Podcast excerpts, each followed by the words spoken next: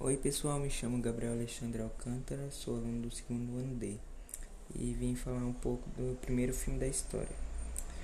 Foi chamado de A Saída da Fábrica Lumière e Lyon.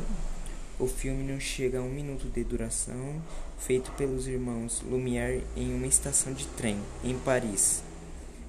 Ele foi, ele foi apresentado em 1895. Algumas décadas depois, foi lançado o primeiro filme de Hollywood, chamado De Vaidade e Beleza, com o gênero de drama romântico e de guerra, dirigido por Ruben Mamoilian, com roteiro de Francis Edward, e foi lançado em 13 de junho de 1935. Os autores foram William Makepeace e Langdon Mitchell.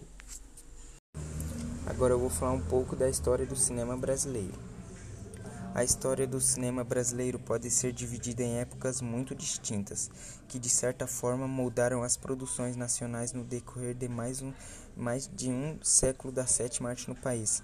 Em nossa historiografia cinematográfica, esses períodos incluem os primeiros filmes e o domínio de Hollywood, o surgimento do cinema sonoro, as chanchadas, o cinema novo e o Woodgrud a Embra Filme, a crise dos anos 1980, a retomada e a pós-retomada.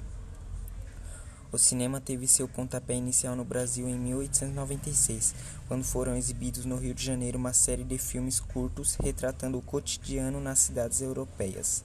Depois dessa primeira exibição, o país construiu uma história cinematográfica rica e variada, que atravessou muitas fases e conquistou muito reconhecimento ao redor do mundo.